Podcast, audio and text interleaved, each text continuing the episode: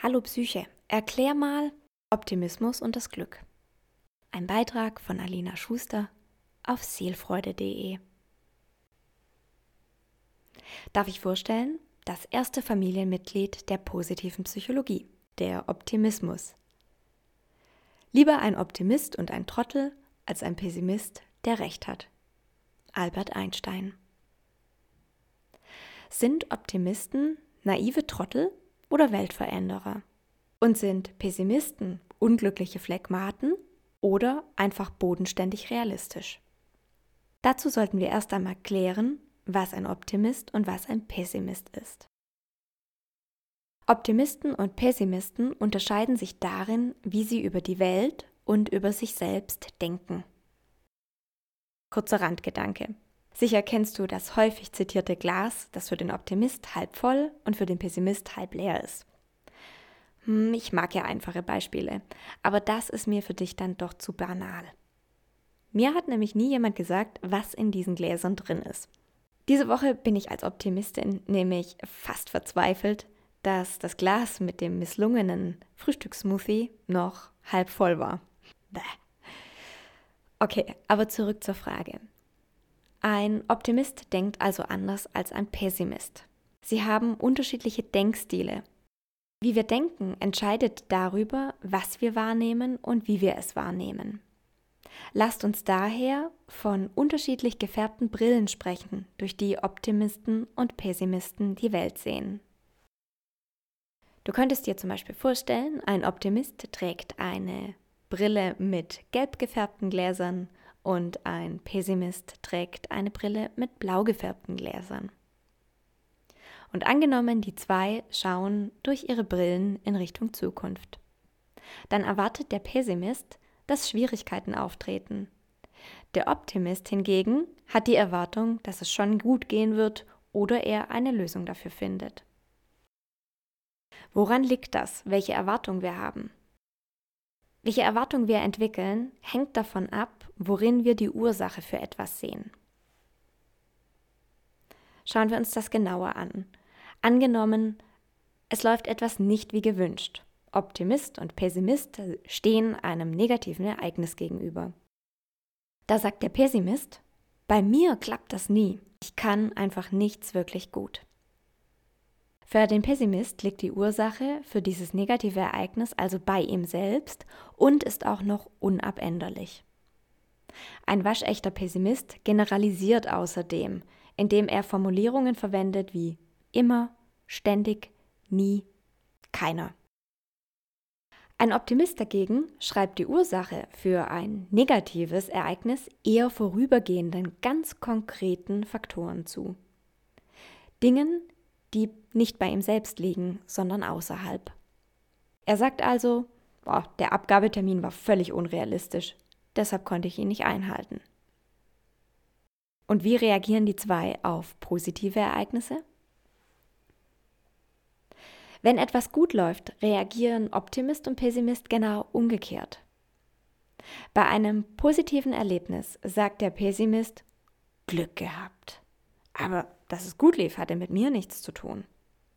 Positive Ereignisse sieht ein Pessimist also als etwas, das er nicht beeinflussen kann. Durch die Optimismusbrille passiert genau das Gegenteil. Der Optimist kommt zu dem Schluss, ha, ich kann einfach gut mit Menschen umgehen. Oder ich habe eine schnelle Auffassungsgabe. Erkenntnis Nummer 1. Ein Optimist bezieht es auf sich selbst, wenn etwas Positives passiert. Ein Pessimist bezieht es auf sich selbst, wenn etwas Negatives passiert. Gretchenfrage. Kannst du dir denken, welche Brille glücklicher macht? Anscheinend der Blick durch die Optimismusbrille, oder? Zwischen Glück und Optimismus besteht tatsächlich ein positiver Zusammenhang. Und zwar in beide Richtungen. Glückliche Menschen sind optimistisch und wer optimistisch ist, ist glücklicher. Und glückliche Menschen sind überzeugt, dass sie etwas bewirken können. Wer überzeugt ist, dass er etwas bewirken kann, ist glücklicher. Es kann sein, dass der Pessimist genauso oft recht hat wie der Optimist. Doch der Optimist hat definitiv mehr Spaß. Erlernte Hilflosigkeit. Was mit uns passiert, wird zu einem gewissen Grad dadurch bestimmt, was wir erwarten. Wer die Erwartung entwickelt hat, dass ohnehin etwas schief läuft, dann die Schuld nur bei sich selbst sucht und auch noch davon überzeugt ist, dass er nichts Gutes bewirken kann, ist wohl kaum glücklich, oder? Dieser Mensch fühlt sich wohl eher hilflos. Tatsächlich nennt man diese Art des pessimistischen Denkens erlernte Hilflosigkeit. Die Person gelangt zu der Überzeugung, dass ein Unglück eintreffen wird und sie rein gar nichts dagegen tun kann. Erlernte Hilflosigkeit macht früher oder später passiv und ist der perfekte Nährboden für Ängste und Depressionen. Anscheinend verschlimmert sie sogar körperliche Erkrankungen. Hilfe, ich bin ein Pessimist. Komme ich da raus? Zugegeben, der Pessimist schneidet bis jetzt ganz schön schlecht ab, was? Dabei sind wir gar nicht entweder Optimist oder Pessimist. Eigentlich sind wir viele, in diesem Fall mindestens zwei. In uns wohnt ein Optimist und in uns wohnt ein Pessimist. Selbst der größte Optimist braucht manchmal einen gesunden Pessimismus, um sich mit sich selbst auseinanderzusetzen und lernen zu können. Ein blinder Optimist würde nämlich nicht aus seinen Fehlern lernen. Stattdessen würde er seine Fehler zwar begeistert, aber immer wieder aufs Neue wiederholen. Im Gegenzug handelt selbst aus einem erklärten Pessimisten manchmal der Optimist. Sonst blieben wohl alle Pessimisten dieser Welt unverheiratet, kinderlos und morgens einfach im Bett. Der innere Optimist sorgt dafür, dass wir etwas beginnen, etwas anpacken und uns auf etwas Neues einlassen. Optimistischer Pessimist oder pessimistischer Optimist? Ob bei dir der Optimist schneller reagiert oder eher der Pessimist, das hängt davon ab, welcher der beiden in der Vergangenheit mehr Aufmerksamkeit bekam. Etwa 20 bis 30 Prozent sind wohl Veranlagung doch der Großteil ist erlernt und erlernbar.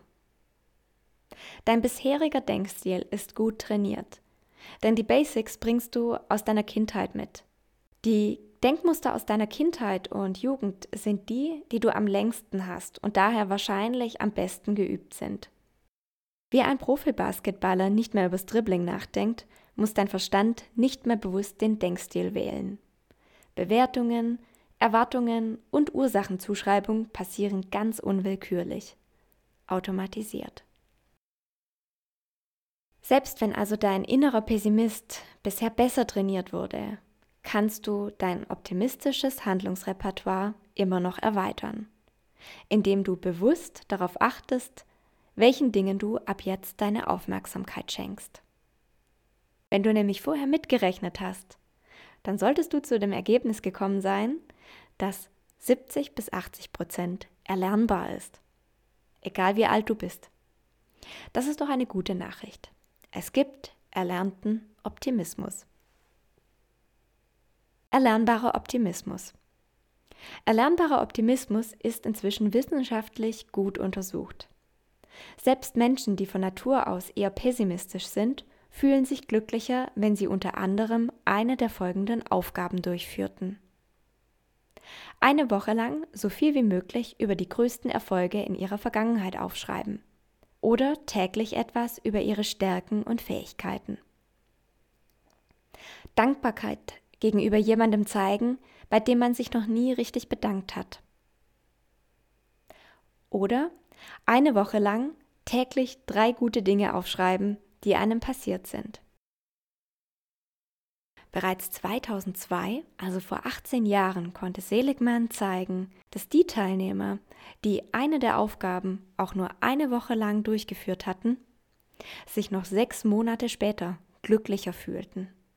Wie genial ist das denn? Dritte und letzte Erkenntnis.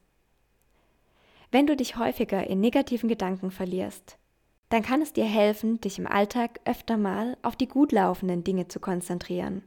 Denn die passieren in der Regel nicht von allein. Man selbst hat einen Anteil daran, dass etwas funktioniert. Und abschließend eine Wohltat für beide Denkstile. Achtsamkeit und das Nichtbewerten. Das bedeutet, egal ob du eher optimistisch oder pessimistisch bist, seh die Dinge einfach mal so, wie sie sind, weder gut noch schlecht, frei von Bewertungen. Das kann ganz schön befreiend sein. In diesem Sinne wünsche ich dir alle Freiheit dieser Welt. Bis zum nächsten Mal. Tschüss.